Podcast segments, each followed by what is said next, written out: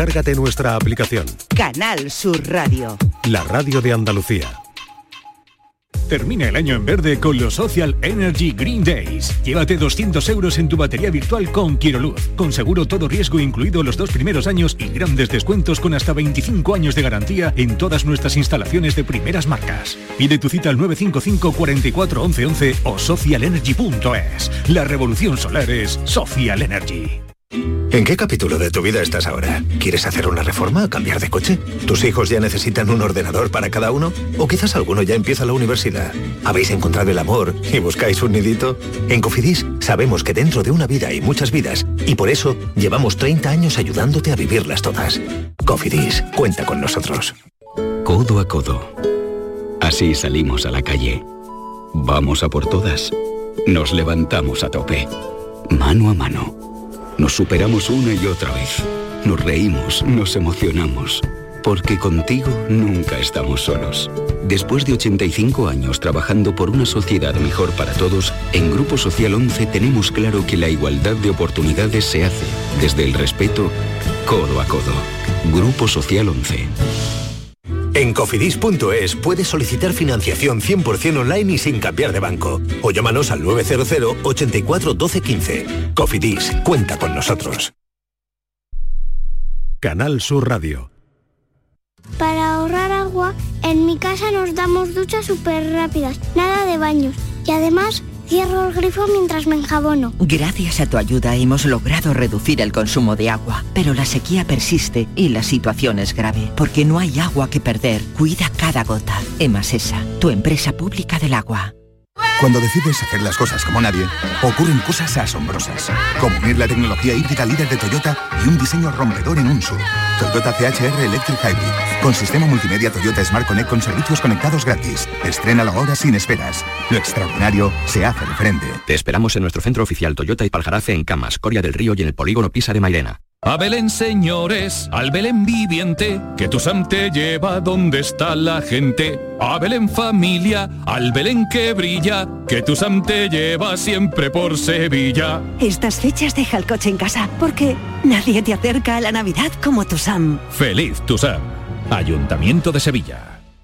Disfruta tu Navidad con 5 océanos, lo mejor en congelados. Hasta el 24 de diciembre, lomo de bacalao extra de Islandia a 10,70 el kilo y langostino Banamey número 3 a 6,50 el kilo. Lomo de bacalao extra a 10,70 el kilo y langostino Banamey número 3 a 6,50 el kilo. 5 océanos, felices fiestas. Inari, un pueblo encantado de Laponia llega a Fibes esta Navidad. Un parque temático con más de 20.000 metros cuadrados llenos de espectáculos, cabalgata, atracciones talleres y mucha diversión. Del 16 de diciembre al 4 de enero. Más información y venta de entradas en inarisevilla.es. Ven y pasa un día inolvidable. ¡Oh, oh, oh, ¿Ya conoces las lavadoras Nevir? Lavadoras de hasta 12 kilos con motor inverter y etiqueta energética clase A. Porque Nevir siempre piensa en el ahorro de la factura de la luz. Con las lavadoras Nevir podrás esterilizar la ropa deportiva y disfrutar de su velocidad de centrifugado y sus tres modos de lavado rápido. Disponible en tiendas Factory Electrodomésticos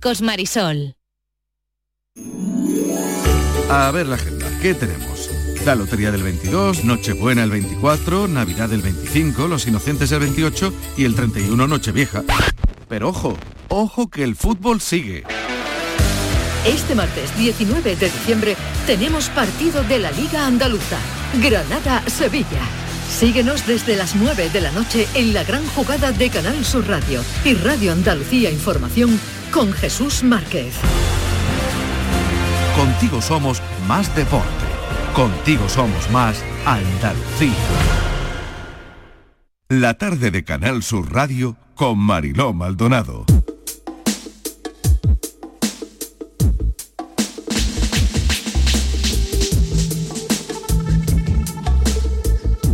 La única manera de sentir algo era prenderse. Lo habitual, un jueves cualquiera, era que Manu se presentase en casa con un par de pizzas, ganas de mambo y todo el tiempo del mundo. Escuchábamos música, sonaba Mezzanin de Massive Attack. Yo abría un par de botellas de vino, reíamos muchísimo y en algún momento la noche tomaba el mando de la travesía. Dos coches hasta una discoteca en el barrio del Carmen, en Ciudad Bella. Patear las calles estrechas entre las torres de Serranos y las torres de Cuar desde la calle Santa Teresa hasta la Plaza del Negrito y vuelta por la calle Linterna hasta Tosal. Nuestro abrigo eran la noche y los portales, gin tonics en la barra de aquel local largo y estrecho. A lo mejor allí se presentaba Ferran con su grupo de amigos. El suyo era el típico grupo que se movía en manada, todos juntos en corrillo de acá para allá en busca de planes, chicas, fiestas. Nosotros éramos más bien gatos esquivos, que a lo mejor nos veíamos tres veces en una noche, nos juntábamos y separábamos sin ningún orden ni plan. ¿Qué hacéis? Nos preguntaban siempre. Dar vuelta, ¿no lo ve? Ellos no entendían nada y pensaban que había un plan oculto en nuestra noche, pero ¿qué va? No había más plan que el incendio, ver el mundo arder como el Joker. Aquel jueves anduvimos muchísimo, hacía frío pero daba igual, todo daba igual.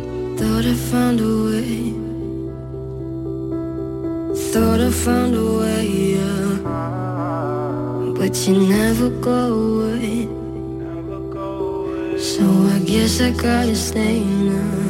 Oh, I hope someday I'll make it out of there, even if 5 y 10 minutos de la tarde han escuchado Buscaba la belleza de Jesús Terrés, que está con nosotros. La belleza existe completamente al margen de la muerte, la tristeza o el dolor.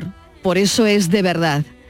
Así arranca Jesús Terrés. eh, buscaba la belleza. Bienvenido Jesús, gracias por acompañarnos esta tarde. Muy buenas tardes, eh, Mariló. Muchas gracias por invitarme a vuestra casa. Estoy encantado. Bueno, un placer tenerte aquí, sobre todo porque, bueno, queremos bucear en, en este libro, porque, bueno, te conocíamos eh, escribiendo artículos, eh, pero bueno, das, das ahí un, un paso potente mm, con Nada Importa y ahora con Buscaba la Belleza.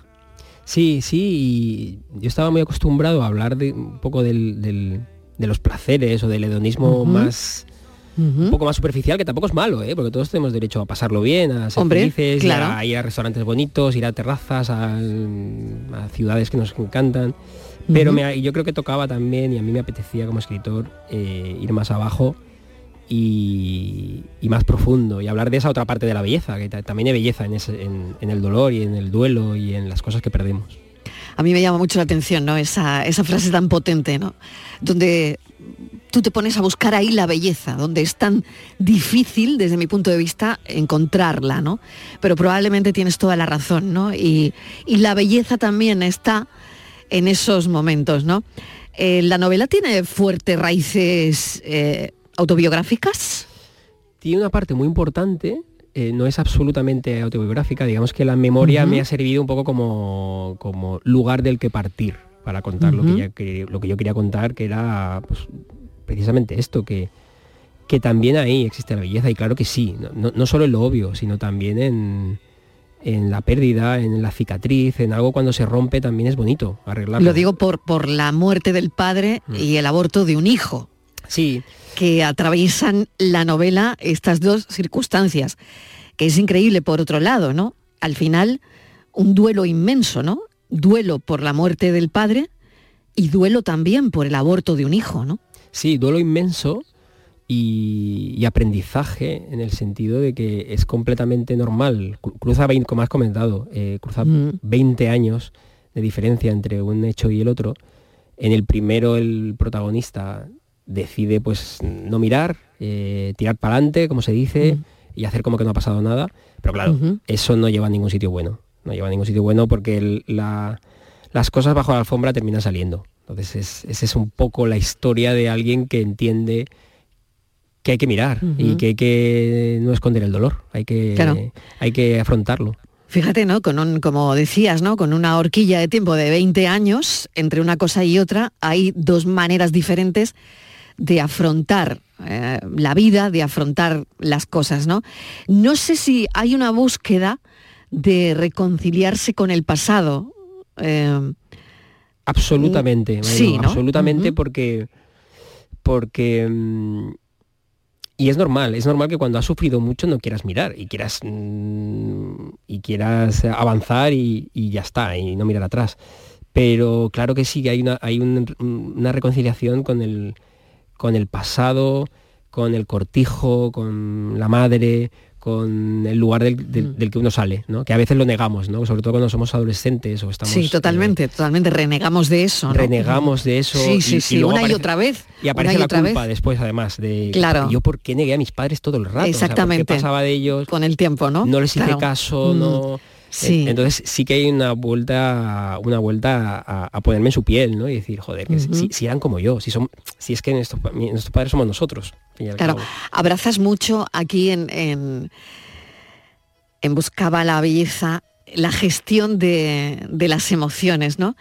Mm, A mí me gusta mucho eso, ¿no? Cuando la literatura se llena de esa exploración de, lo emocional. Y, creo que tú lo haces y muy bien aquí, ¿no? Ay, muchas gracias, Melo. Sí, no, quería, no quería que fuese de verdad, independientemente de que fuese más o menos fiel a la memoria, que, que eso en realidad no importa al lector.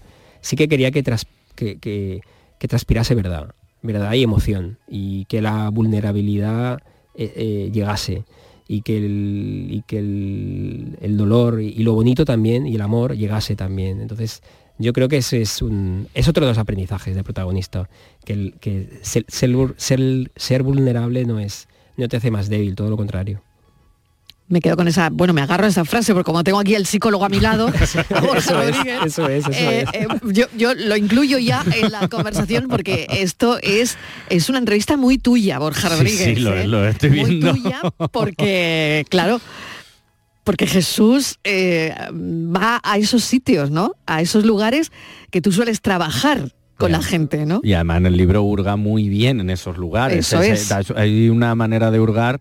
No, lo que me decías tú antes, Jesús, un poco de... Buenas tardes, por cierto. Buenas tardes, encantadísimo, Eh, como comentabas también... Claro, de- es que le hemos sacado al psicólogo y di- di- dirá Jesús, no me lo han contado. Claro, me encanta. Yo siempre vengo por sorpresa, Jesús. Yo Me de pronto encanta, pum, me encanta. y aparezco. Yo de pronto llego. la vida es improvisar Es que O sea, exacto, hay que surfear estas Eso olas, de pronto llego yo. es.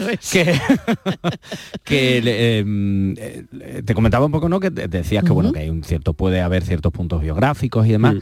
pero sí, y, y creo que supongo que esa forma también de hurgar eh, puede ser más fácil cuando es algo mm, o nos puede tocar de manera más o menos personal que, que fuera, ¿no? Pero sí te quería preguntar, Jesús, si crees que hemos aprendido a que sean los mazazos fuertes de la vida los que nos, entre comillas, obliguen a hurgar en esas emociones, en esas profundidades, porque al final, hasta como comentas y cuentas en el libro, ¿no? Hasta 20 años después del aborto de un hijo, no me enfrento a eso sumado a la muerte de un padre 20 años atrás, ¿no? Entonces, ¿crees que un poco hemos aprendido a, a tener que hacer eso? Sí, sí, y, y por un lado da rabia, ¿eh? da rabia porque porque la vida en la vida hay mazazos muy grandes, ¿no? Como puede ser la muerte de un padre, obviamente, pero la vida está llena de mazazos pequeñitos, ¿no? o sea, de, de- de- de intersecciones, de rupturas, de pequeñas pérdidas.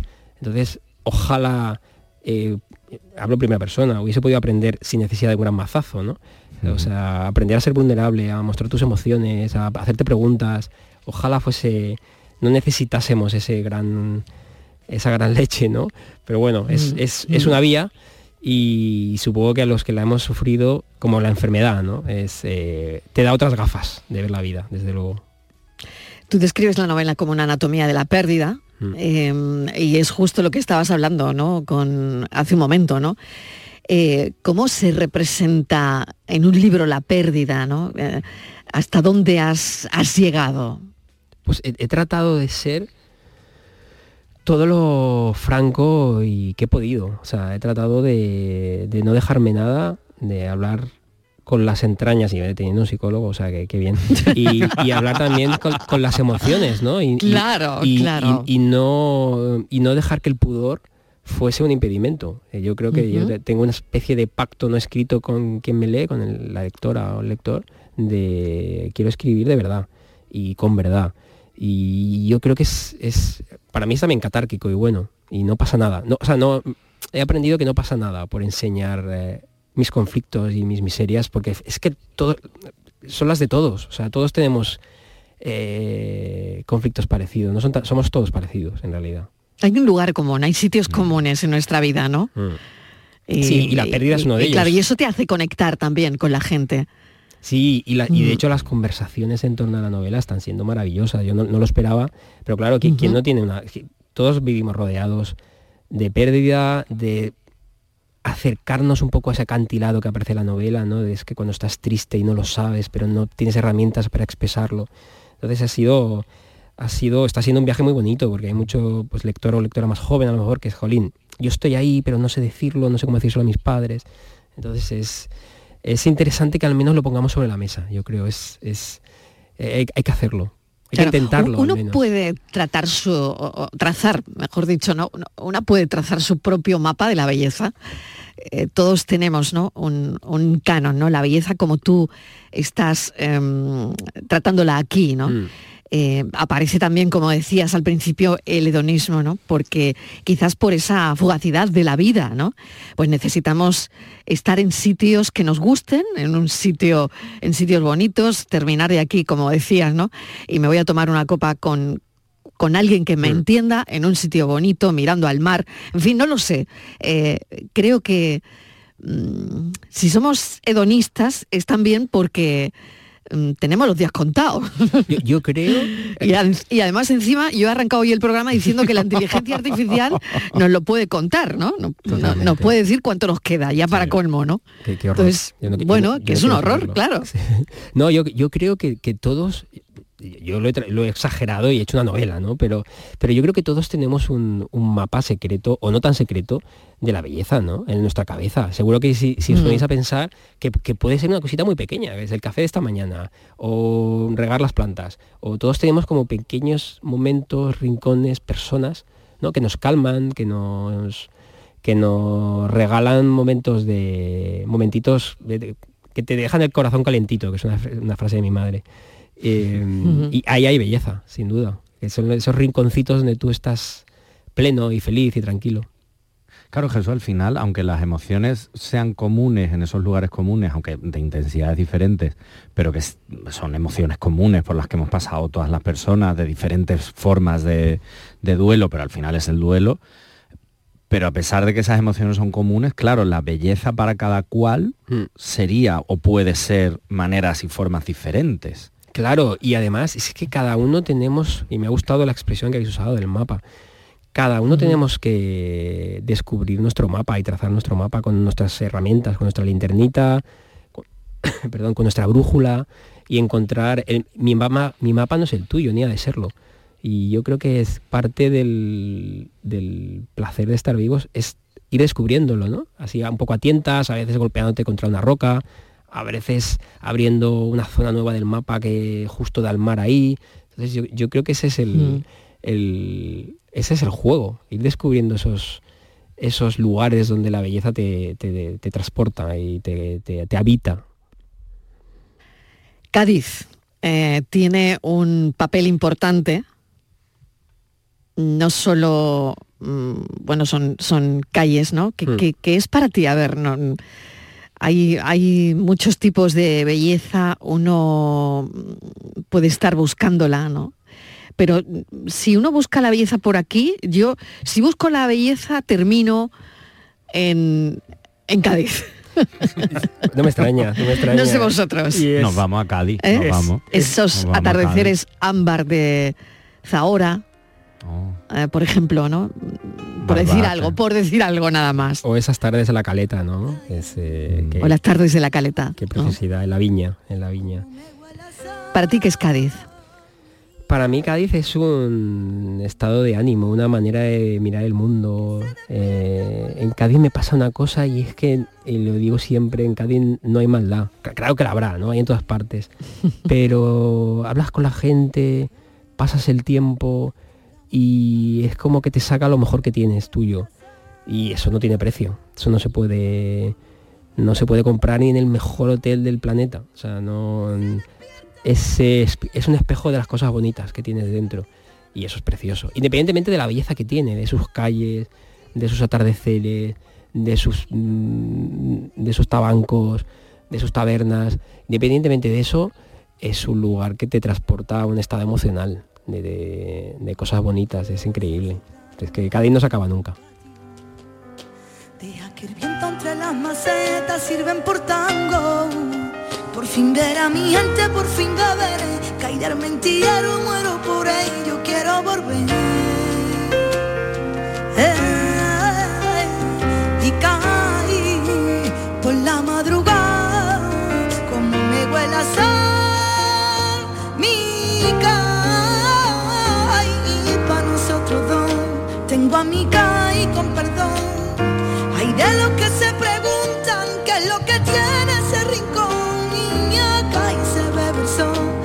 cae en la brisa marinera, que remienda tu corazón con la sonrisa más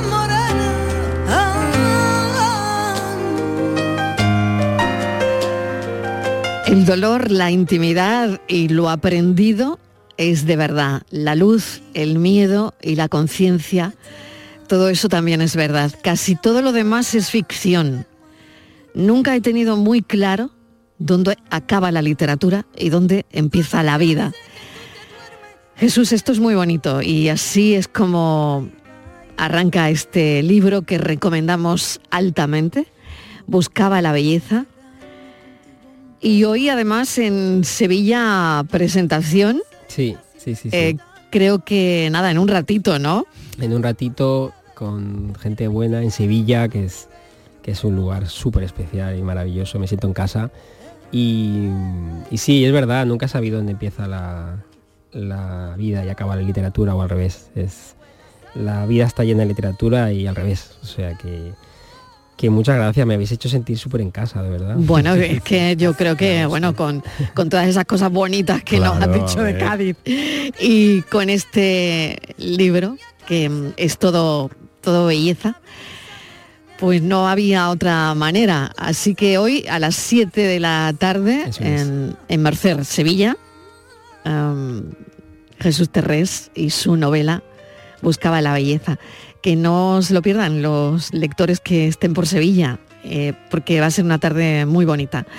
Gracias, un beso Jesús. Un beso a los dos, muchísimas gracias Beso, por tanto cariño luego. y por tanto calorcito. Muchas gracias. Gracias.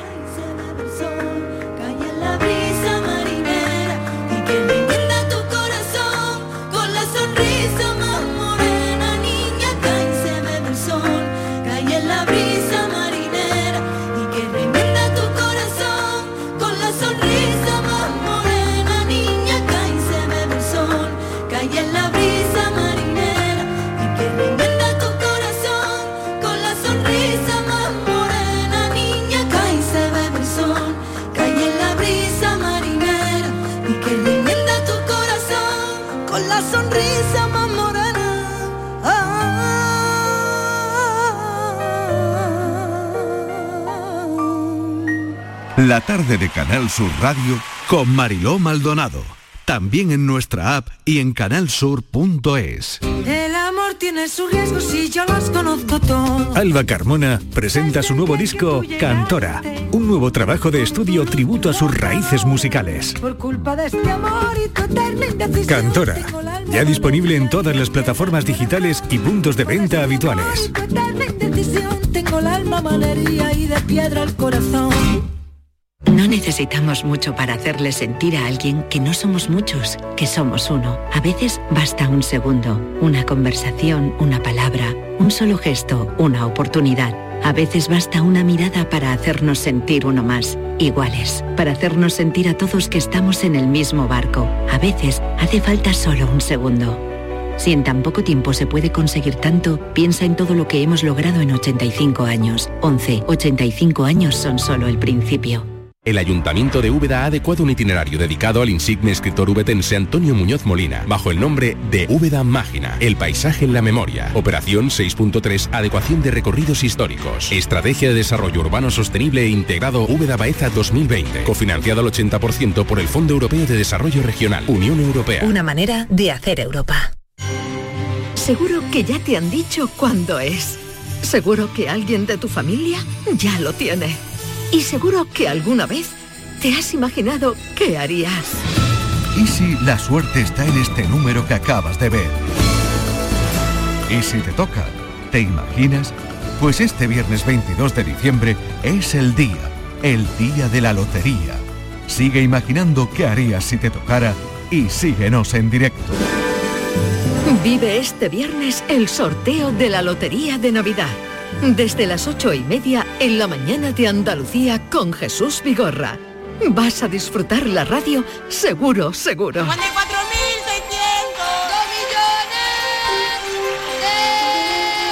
Canal Sur Radio. Somos más Navidad. con el patrocinio de Mariscos Apolo. Canal Sur Radio. En mi casa recogemos el agua de la ducha hasta que sale caliente y luego la usamos en el inodoro para regar las plantas o para fregar el suelo. Gracias a tu ayuda hemos logrado reducir el consumo de agua, pero la sequía persiste y la situación es grave, porque no hay agua que perder. Cuida cada gota. Emasesa, tu empresa pública del agua. En Solarrica sabemos que hay regalos que no caben bajo el árbol. Abrazar, cocinar, reír, disfrutar, brindar, celebrar.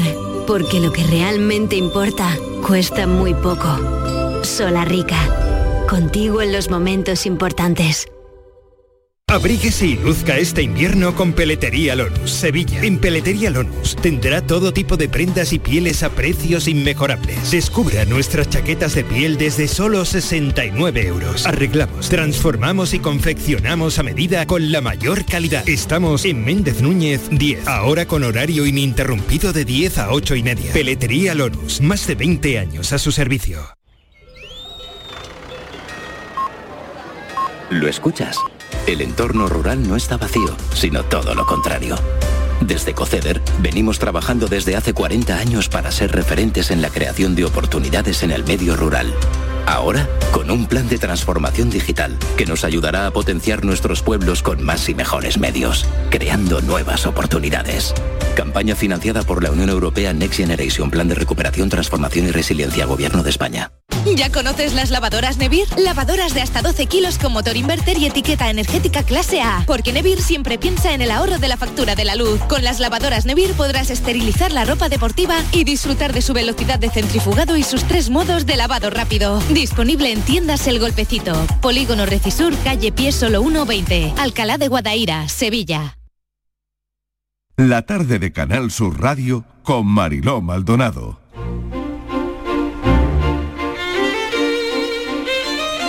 La administración del Carrefour no se llamaba La Favorita, La Esquina Afortunada, El Filón de Oro, ni tan siquiera Fortunata y Jacinta. Por no tener, no tenía ni un cartel con una marca comercial sugerente. No hacía falta. Ese no era el estilo de Mercedes y Antonio. Al otro lado de la mampara siempre estaba uno de los dos, o Ana, la dependienta de confianza, atendiendo al cliente con una sonrisa. El de los 4.700.000 euros, sí, ese fue el más importante de todos. Después tuvimos...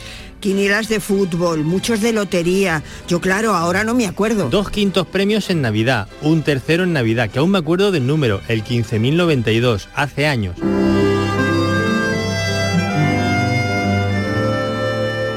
En la provincia de A Coruña hay unos 300 puestos de apuestas, entre administraciones de loterías y locales mixtos. Ese fin de semana, a caballo, entre junio y julio, muchos loteros durmieron intranquilos. La ansiedad es enemiga del sueño y aliada de la vigilia. Todos saben que el lunes es un día de comprobaciones de apuestas, y eso quiere decir que el agraciado podría entrar por la puerta con el boleto premiado en la cartera. Ya se ha dicho que la publicidad del negocio es para el que sella el cupón premiado, pero nunca hay que descartar la generosidad de quien se hace millonario al segundo y les deja una buena tajada a los heraldos de la fortuna, es decir, a quienes le anuncian que le ha tocado. Entre tanto lotero desvelado, seguro que habría alguno en modo vaca rumiante, repitiendo con insistencia, ¿quién lo habrá pillado? Los sueños son traicioneros, y ese lotero insomne jugaba a dos bandas porque sabía que si pillaba al agraciado, a lo mejor también pillaba premio. Y me tocó la lotería. La suerte estaba a mi favor. Este asunto viene muy, muy a cuento y por eso lo contamos en la tarde de Canal Sur Radio, porque quedan nada, unos días el viernes para que se celebre el sorteo extraordinario de la Lotería de Navidad. Y por eso queremos recordar esta trama real en la que probablemente se une una ambición desmedida, em, tal vez estafa, em, abuso de poder. Eh, las navidades eh, suelen ser momentos de querernos mucho, de buenas intenciones, pero ojito que el dinero todo lo cambia, el dinero lo trastoca todo. Y el periodista de investigación Shaquín López ha recogido en un libro, El Cambiazo, la historia real de un billete de lotería reclamado por más de 350 personas. Shaquín, bienvenido. Muy buenas tardes, Marilo, ¿cómo estás? Gracias por acompañarnos. Bueno, esto viene muy al pelo ahora mismo, contar esta historia que me gustaría que nos recordaras. Uf, eh, te resumo 11 años de pleitos, litigios, investigaciones y desavenencias en eh, muy pocos segundos. Hay el caso de un lotero que dice que se encontró un boleto premiado de la primitiva con casi 5 millones en su mostrador de su administración. Esto fue hace 11 años y ahora este lotero está acusado por la Fiscalía de presunta estafa y le piden una condena de 6 años. ¿Por qué decides, Joaquín, in- investigarlo? Es un tema que me apasionó temazo. desde el principio. Desde, desde el principio, Claro. Solamente te digo que este Sí. año eh, se ha producido un documental, eh, yo mismo con eh, guion y realización de mi compañero Julián Merino para el programa en portada en mayo, una miniserie para una plataforma digital, increíble. HBO, Mm. y ahora el libro, o sea que y, y todavía tiene más recorrido, no me cabe duda. Claro, has, has consultado, bueno, el trabajo es increíble de investigación, porque claro, que esto es consultar fuentes judiciales, ahí habrá también información confidencial, em, habrás hecho mm, cientos de entrevistas, ¿no? Mm, Porque aquí el tema estaba en encontrar al verdadero propietario del boleto. Todo se complicó a medida que pasaba el tiempo. Es decir, en principio pues parecía un simple hallazgo fortuito, pero enseguida la SELAE vio que había algo más, obligó al lotero a hacer lo que tú tendrías que hacer si sales esta mañana, esta tarde, perdón, de- del estudio de, de la emisora y coges un taxi y vas a tu casa y te encuentras una cartera en el asiento de atrás. Pues tienes dos opciones. Una, mirar para otro lado y llevártela y dos, ser una ciudadana honrada e ir al, eh, a la oficina de objetos perdidos eh, y entregarla ahí. Bueno, pues eso es lo que le obligó a hacer la la SELAE, Loterías del Estado, al lotero, pues eh, cuando vieron que, que- había algo que, no coincidía, había versiones y pruebas que eran eh, que, no coincidían del todo. Entonces, eh, cuando ya el lotero por fin negocia esto es un trámite que le llevó un año, ¿eh? o sea, con abogados, negociando la privacidad, la sigilosidad de ese procedimiento para que no trascendiera. Y por fin, cuando eh, se emprende este expediente de hallazgo, que es como se llama, pues un periodista avispado en Coruña que cubría información municipal se entera, se entera de que está eh, este proceso en marcha y lo cuenta. Y a partir de ahí ya todo revienta. Claro, ¿dónde está el boleto ahora mismo?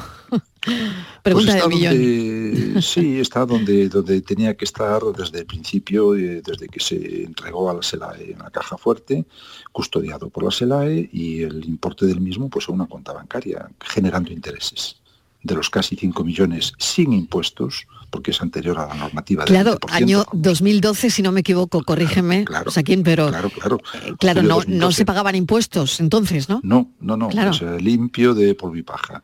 Estamos hablando a lo mejor de un premio que distintas fuentes eh, pues calculan que puede estar en torno a los 6 millones de euros limpios y libres de, de impuestos. Por lo tanto, eh, recordemos la historia. Es un lotero que dice haber encontrado em, ese premio ¿no? en el mostrador de la administración cuando saltó ese premio de más de 5 millones de euros, ¿no? Sí, casi 5, sí, en ese momento. Cuatro, sí. Casi 5 en ese momento. Em, ¿El lotero se enfrenta entonces a una pena por estafa? Efectivamente, porque después de todo esto, pues ha habido una serie de querellas, de denuncias, de demandas de todo tipo, por lo civil, por lo penal, por lo criminal, hasta que una jueza, yo lo digo en el libro, se remanga, eh, entendámoslo, es decir, que se pone a trabajar cosa que no se había hecho hasta ese momento, porque se había mareado la perdiz, como se suele decir, y no se había llegado a ningún punto concreto. En el año 2019, esta jueza decide que, que por la vía penal, que vamos a ver, vamos a llamar a la policía, siete años tarde, con siete años de retraso, y a ver qué conseguimos. Y bueno, llamó a dos inspectores que hicieron su trabajo concienciudamente, con, a conciencia, perdón, y por cierto, con la colaboración de la SELAE, no es lo mismo, estamos hablando de la SELAE de 2012, con una dirección, y la SELAE de 2019 tiene otra dirección, es una administración pública, y sabemos que aquí todo cambia eh, con, el cambio de gobierno, obviamente. La SELAE de 2019 le ofrece toda la colaboración a la policía, le dan todos los datos porque todo, todo, está ahí, todo está en los servidores, toda la información valiosa está en Madrid, en los servidores de la SELAE. La policía pide esos datos, le llegan esos datos y se ponen a investigar. Y en cuestión de unos meses, un año, año y medio, identifican, ellos dicen, y la fiscalía lo avala, identifican al, eh, al que puede ser el propietario, el titular del boleto. ¿Cómo te llega a ti eh, el asunto? Yo no sé si estabas en, en un telediario y, y, decides tirar del hilo, tirar correcto, del hilo. No, algo correcto, así, claro, claro. correcto, Estabas haciendo la información para, para Sí, un informativo, ¿no? Es, Mm. es tan sencillo como eso. Me llega el encargo de la edición del telediario, oye, tenemos esta información, hay que ah, elaborar un, eh, un reportaje, me llega eh, todo el material de, de Galicia, de Santiago de Compostela, de Coruña, y yo ahí ya en ese momento mm, veo, por la trascendencia que tiene la información, es muy importante también valorar la trascendencia que tiene lo que tú estás haciendo. Y cuando tú ves que la gente normal te comenta, te dice, oye, ¿y esto qué curiosidad? Ya te das cuenta de que aquí esto es algo diferente al día a día, es algo que tiene recorrido.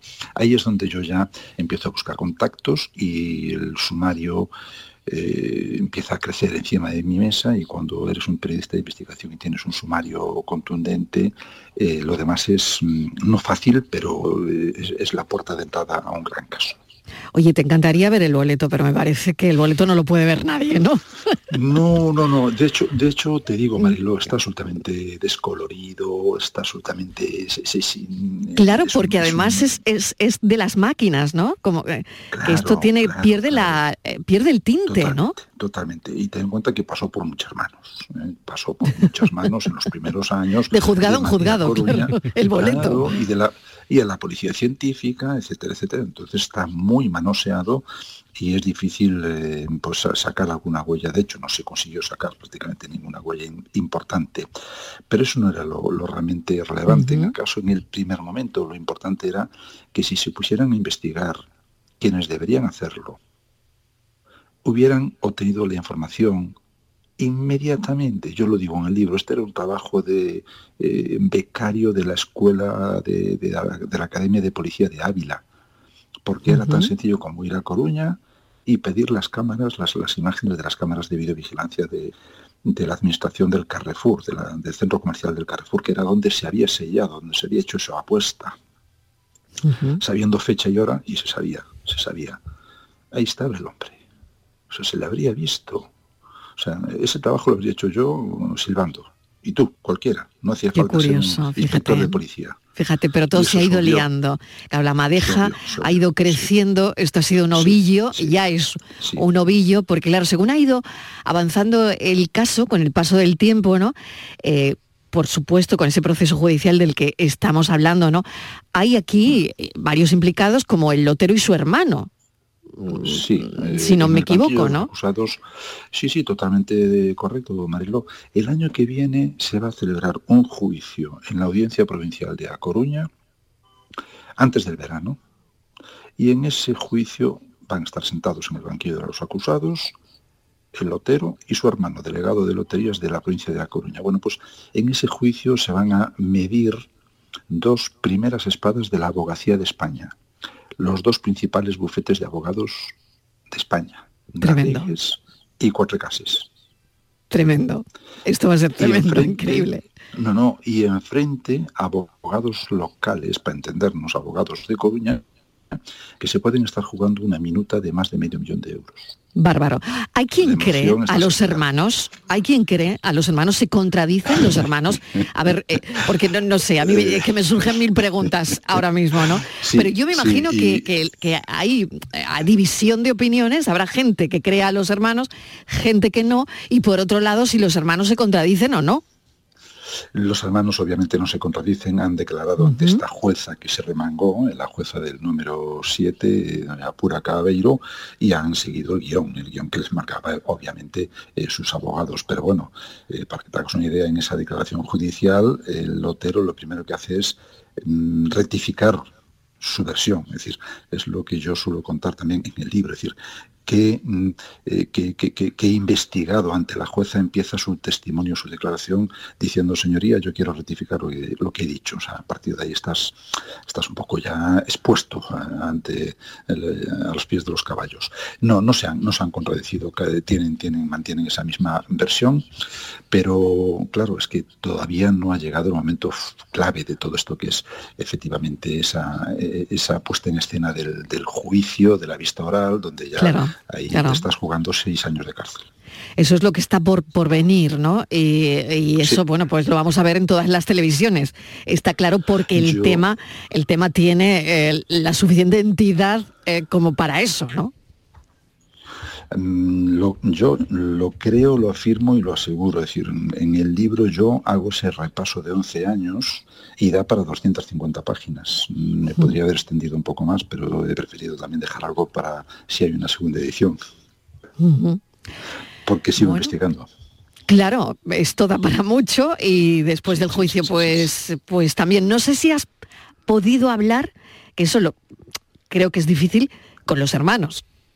Con el. Sí, sí, sí, no, no, no, Sí, no, has hablado eh, con ellos. Sí, sí. ¿Los A has ver, entrevistado? Manuel es una persona, sí, Manuel es una persona, este libro nace en primer lugar a partir de esa información que a mí me llega en el año 2019 y son varios años recabando toda la información necesaria. Eh, este libro, digamos que salta en, en mayo de este año cuando hago el, el documental para el guion del documental para el programa en portada, donde estoy ahora, y entonces a partir de ahí me quedo con más, con ganas de más, porque en un formato de 40 minutos audiovisual, Claro. pues no puedes contar toda la trama. Todo. Entonces yo por eso me, me, me comprometo con la editorial a escribir el libro antes del juicio y eso es lo que, lo que he hecho. Entonces eh, hablé, con, hablé con Manuel, que es una persona que él mismo lo reconoce, que él pasó de héroe a villano. Mm, Él en principio, en el año 2000, 2012, pues era una persona decente, una persona honrada, que había hecho, uh, que lo había hecho todo bien, que había hecho un, un acto generoso, pero ahora mismo él está viviendo desde hace años ya un auténtico calvario. Él me lo reconoció y además lo he podido comprobar. Eh, una ciudad eh, de provincias, aunque es una ciudad grande, Coruña no es una capital de las pequeñas ni mucho menos, pero bueno, hay gente que va allí a insultarle, a acosarle, a, amenazarle, eh, lo está pasando mal el hombre y él me reconoce que lo único que quiere es que pase cuanto antes todo esto. Todo esto, claro. Hay otra cosa que sí abordas en el libro y que fíjate el otro día, ¿no? Con en el momento en el que estamos viviendo, ¿no? A, pocos días de mm, la- el sorteo de la lotería de Navidad, ¿no? Poco hablamos de ludopatía, poco o nada, ¿no? Hablamos mucho de, lo otro, pero no miramos eh, a, eso, ¿no? Y tú sí lo tocas eh, en el libro. Has tocado la ambición desmedida, has tocado la ludopatía. mm, y a mí me parece, me parece muy importante todo esto también. Marilo, ¿quién se atreve a hablar de alcoholismo en Navidades? ¿Quién se atreve a hablar de ludopatía Nadie. antes del, Nadie. del gordo? Eh, Son Mm. realidades ocultas, pero es una, una realidad eh, muy palpable en este caso. Yo, eh, que soy gallego, que no he nacido en Coruña, pero con una gran vinculación por esa ciudad maravillosa, soy del sur de Lugo, de la Riviera Sacra, pero te digo, si esto hubiera pasado en Sevilla, en Almería o en Mm. No habría habido 317, sino que en función de la población, pues más o menos. Es decir, esto podría y tendría que haber pasado en cualquier ciudad. ¿Por qué? Porque aquí hay un componente ludópata muy, muy, muy importante. El que parece ser, según la policía y la fiscalía, que es el mm, titular del boleto, su viuda, ha fallecido, su viuda reconoce que era aficionado al juego. Vamos a dejarlo ahí, ¿vale? Fíjate. Eh, la fiscalía reconoce en su escrito de acusación que era una persona que jugaba asiduamente. Los principales protagonistas de esta trama fallecidos, todos sus familias reconocen que eran ludópatas, jugadores habituales, pero ¿dónde está la frontera? Pues que venga un psicólogo clínico y que lo aclare. Y por eso he ido yo a buscar a un psicólogo clínico y me lo ha aclarado Manuel Laje, que tiene una intervención estelar en el libro donde habla de una teoría ya muy contrastada, que no es suya, sino que es de la psicología clínica, que es el pensamiento mágico. Mm, Y no es porque seamos gallegos o porque la trama ocurre en Galicia y no vamos a hablar de meigas ni nada por el estilo, pero sí hay ese pensamiento mágico en la mentalidad, en la mente de los ludópatas que les, mm, eh, digamos que les lleva a María Pita, al Concello de A Coruña, para hacer esa reclamación cuando pues eh, muy posiblemente sean conscientes de que o no, que, que- que no es suyo el boleto. Pero bueno, vamos a jugar una segunda vez, tenemos una segunda oportunidad y a lo mejor nos toca. El cambiazo de quién es el misterioso boleto millonario. Y bueno, eh, el año que viene empieza el juicio y lo seguiremos con el periodista de investigación Joaquín López. Muchísimas gracias por habernos contado esta historia en un momento pues, en el que historias como esta también aparecen por la cercanía que tenemos eh, estos días del, sorteo de la lotería. Gracias, Joaquín. Un saludo.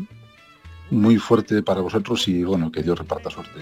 Que Dios reparta suerte. Un abrazo enorme. Adiós. Un abrazo, un abrazo. Chao, chao. En el juego de la vida, nada te vale la suerte, porque al fin de la partida gana el albur de la muerte. La tarde de Canal Sur Radio con Mariló Maldonado. También en nuestra app y en canalsur.es.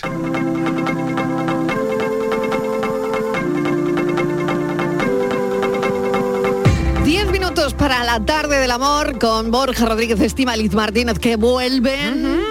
Hola. Hola, hola, hola. Bueno, bueno, ¿cómo ordenar tu casa para mejorar la bueno. relación de pareja? ¿Cómo Es- ordenar tu casa para mejorar la relación de pareja? Porque el Esto orden no- en casa Es es, un muy tema, ¿eh? Esto es importante un el orden en tema, casa. es tema. ¿Tú dónde te dejas los calcetines? Yo en el centro la ropa sucia. Siempre. Siempre, claro. Siempre, todo, hoy, todos, siempre ahí en... Los calcetines sí. ¿Y la Sí. chaqueta? La chaqueta intento guardarla en el armario, si ¿y no la cuelgo no? en una silla. que ¿Ves? tengo Ahí en- estamos. Ah, Ahí está, la chaqueta del es despacho. un peligro. En la chaqueta, La chaquetita en la silla, mira, eso, es Eso un peligro. bronca, eso Eso es un peligro, la chaquetita en la silla. Bueno, a ver, ¿por dónde cogemos esto, Estivaliz Borja? Pues mira, es que Marilo, eh, queremos que el 2024, por los mejores deseos para todo el mundo, ¿no? sobre todo para los que tienen pareja, que sea eterna y que el 24 sea para mucha felicidad. Y uno de los motivos por el que a veces nos enfadamos, eh, que son las pequeñas cosas del día a día, ¿no? Pero que esto enfada mucho porque las que los que hemos vivido en pareja lo sabemos, que esto ha dado grandes broncas en la casa y muchos días de dejarte de hablar, que eso es un castigo. No dejes nunca de hablar a tu pareja porque esto es muy malo. Marilo, el orden en la casa, que es, eh, bueno, yo no sé si llega a ser un motivo de separación, ya tanto no- Lo no- es, lo es, ¿Ah, lo sí? es, lo es. Pero- el 30% de las separaciones... cuánta gente. Sí, sí, esto es un tema. Uy, el cuánta 30% de las separaciones son por los conflictos que se generan en relación a todo lo que tiene que ver con el orden en casa, las tareas del hogar, el repartirse, la limpieza, o sea, hay quien ocupa más o menos espacio, por broncas en relación con la decoración, o sea, yo siempre digo que en Ikea se rompen un montón de parejas. ¿Qué me dices? Siempre os lo he dicho, siempre os lo he dicho. ¿En qué pasillo? Normalmente en dormitorios y cocinas. Ay, por favor, de Sí, sí. verdad. Bueno, bueno. Claro, es que esto al final es pues, a vivir con tu pareja es un punto formas, de inflexión importante. Vamos a ver, pero el orden es muy eh, subjetivo, ¿vale? El orden es el que cada uno crea para sí mismo. Claro. Entonces, claro, ¿cómo tú intentas decir en tu casa a tu pareja que el orden es este cuando su orden es otro diferente al tuyo? Claro, el problema es- es cómo definimos el orden y qué es el orden en una casa. Claro, el orden aquí digamos como base, quiero decir. La base puede ser el orden. Claro, todo el mundo sabe que, mm, creo que todo el mundo sabrá, un fregadero lleno de platos después de dos días, pues eso es desorden. O toda la ropa tirada por el suelo en una esquinita de la habitación, pues eso es desorden. Eso es un guarro. También. Pero lo has dicho tú, no yo. y para eso eres la jefa. ¿por qué no? sí, sí, de guarrete. Pero oye, que eso pasa mucho, ¿eh? Lo sabemos. Entonces, ¿qué puede ser aquí un tema? Que cada cual luego tiene su orden. Entonces, podemos llegar a un acuerdo de cosas que tienen que estar ordenadas, quiero decir, pues cocinas, tal, Mm. o que y luego que cada cual tenga su espacio. Por ejemplo, en mi casa mis padres tienen, pues son todos muy ordenados, mi, pa- mi padre es un poco desastre, pero bueno. Entonces mi madre lo ha dejado por imposible. Pero ¿qué ha hecho? Agrupar todo su desorden en una mesita que hay al lado del sofá. Entonces, eso es un desastre. Pero mi madre eso no lo toca, no lo mira, no lo ve, no, no existe. Pero ahí hay todas las cosas que mi padre va echando ahí, va poniendo Muy cosas. buena va poniendo idea. cosas. Claro, no, te evitas claro. un conflicto. Para Sí. mi padre eso está Tiene su sitio. ordenadísimo, Tiene que su nadie lo entiende, pero tiene su sitio. Entonces, claro, aquí tenemos un orden como base, pero el orden como base es que, como dice Tibal, y tú tienes tu orden, yo tengo el mío. Y la idea es llegar a puntos intermedios o llegar a esos puntos en los que, mira, ya no solo por el orden, sino por el hecho de eh, cómo eh, repartirnos las tareas, cuál es la distribución, es decir, eh, sobre todo, porque aquí pasa mucho cuando mm, nos vamos a vivir no a una casa, digamos, nueva, sino tú te vienes a vivir a mi casa, que hay que convertir mi casa en nuestra casa o yo a la tuya. Entonces, claro, eso implica que ahí había una decoración y una serie de cosas y hay que hacer espacio y espacio no solo para las cosas materiales, sino también para el gusto de nos vamos a vivir juntos. Entonces, claro, hay que, pues a lo mejor yo tengo que quitar X cosa que tú odias y yo eso, pues eso no va a entrar en mi casa. Pero eso hay que dialogarlo. Como todo lo que hablamos siempre que hay que dialogarlo mucho. Entonces, esa distribución es importante tenerla en cuenta. Porque claro, luego vienen los problemas. Y sobre todo no darle demasiada Pero importancia. probablemente, ¿no? claro, perdón, los problemas no vienen enseguida, vienen No. al cabo de un tiempo cuando las cosas ya van regular, pues entonces te dicen, ay, me tiraste una cosa que a mí me encantaba. O ese Claro. momento. Cuando ordenaste el armario. Exacto. Y no te lo habían dicho antes. Exacto, por eso esto hay que hacerlo desde el principio. Y yo sé que esto parece una cosa imposible, pero todo lo que se vaya a poner en una casa hay que hablarlo. Todo, todo. Todo. Y también decir, mira, yo esto... El papel pintado, por ejemplo. Todo, todo, pero todo, el papel pintado y la figurita que vas a poner delante de los También, libros, ¿no? Todo hay que hablarlo. ¿Por qué? Porque eso es lo que genera conflicto. Otra cosa es que tú digas, mira, a mí me da igual. Vale, pues si te da Claro, igual- pero, pero yo si te da igual, te da igual. Luego no quiero vale, pero- reproches. Pero, mm, yo creo que lo que genera conflicto no es el hecho en sí mm, de cambiar una cosa, de poner un papel de la figurita.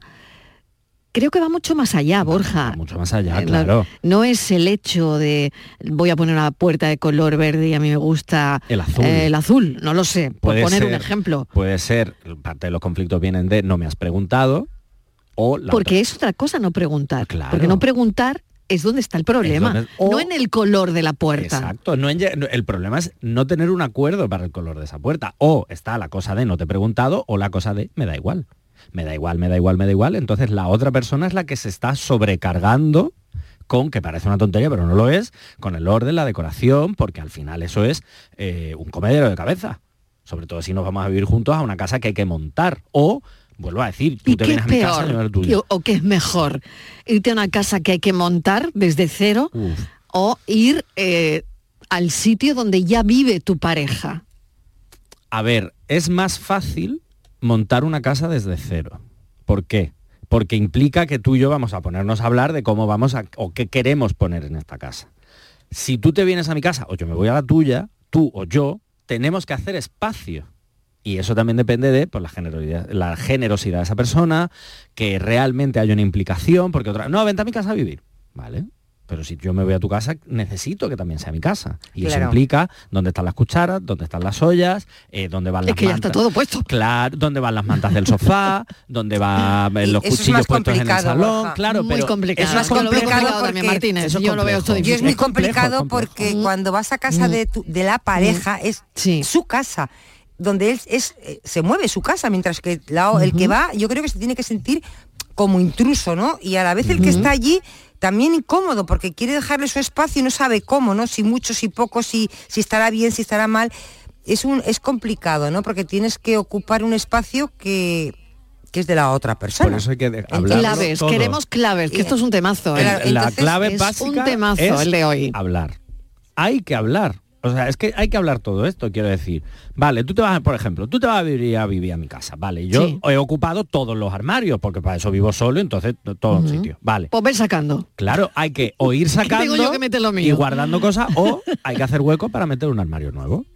Claro. esa persona Pero en cualquier caso, claro, necesitas hacer Habla- hueco, cambiar Ya, pero cosas es que- de la casa. imagínate que Es dice... que hay que hacer hueco Claro, porque vale. tú te vienes, o yo me voy a tu casa o tú te Pero- vienes a la mía. Pero, Necesitamos pero al hacernos principio todo hueco. está muy Pero bien, al aparte- principio todo está muy claro. bien, pero luego yo creo que eso se queda ahí. si no se Eso habla desde mal. el principio y no somos sinceros, eso genera Mira, conflicto y genera mucha fricción. Yo voy a casa de, de mi pareja, ¿no? Y Sí. entonces, y a mí digo, no, no, mira, lo primero vamos a hacer es quitar este sofá que es horrible estoy incomodísima. A mí me gusta otro tipo de sofá. Hombre, Por ejemplo. hay que decir las cosas de otra forma. Ah, no, ¿qué le voy a decir? ¿Cómo, se, lo. ¿Cómo se lo voy a decir? Pues, Ay, ese sofá no es muy cómodo, ¿verdad? Pues, Estoy un mes ejemplo- y al tercer día diré, ya me lo, di- me lo has dicho tres veces ya lo del sofá no es muy cómodo. Pues el primer día le dices, mira, este sofá no me gusta nada, vamos a cambiarlo, ya está. Bueno, el primer sí, día. También, también puedes, pero sí digo, pero este so- Pero el ¿por rollo qué vas este a dar su- vueltas a lo mismo? Para... no hay que dar, no hay que dar vueltas. si no te ya me lo has dicho vueltas. seis veces, pesada, que no te gusta no, el es- sofá. mañana nos vamos a comprar un sofá. Mañana vamos a mirar tal tienda y nos vamos a comprar un sofá. Porque o en este sofá. Pues no lo que yo te he dicho, O- pues lo que sí, es igual, dicho. sí, es lo mismo, pero hay que saber, porque claro, tú ten en Pero cuenta si que está estás muy diciendo a esa dicho. persona. Hay que saber decirlo. Claro, pero al igual que te digo, pues yo qué sé, ya no Pero- solo el sofá, digo, mira, mm, es que mm, esta figurita que tienes aquí o este mueble de tu tatarabuela, pues es horrendo, esto ya está comido de ácaros. Esto y es muy esto no fuerte que estás diciendo ahí pero ahora. Borja, Claro, por eso vamos digo a que ver. todo el, esto- mueble de la abuela se queda donde está. Claro, eso hay que dejarlo ahí. Pero por eso digo que todo esto es, es cómo decimos las cosas. Y luego la importancia que le demos a la, pues eso, el tema Claro, a mí no me gustan las sábanas marrones que tienes. Hay que mañana todas a la basura, mañana todas blancas. Vale, pues entonces Por ejemplo. tú, no, no, tú, tú traes tu juego de sábana. Claro. Yo tengo los míos en mi casa, claro, pues de, no vamos a meter ocho juegos de sábana, pues entonces hay que deshacerse de alguno. ¿Cómo? Pues mira, este, ¿cuál te, cuál te gusta menos? Este, ¿cuál ya estamos viejo? discutiendo Este. y no somos pareja. Venga, pues cada uno a su casa, que ya son las seis. cada uno a su casa. Borja, ¿Te has dado cuenta, Marilo? hemos acabado discutiendo y no somos pareja. Venga, noticias, que esto sigue. Ahora el espacio por tu salud. Adiós.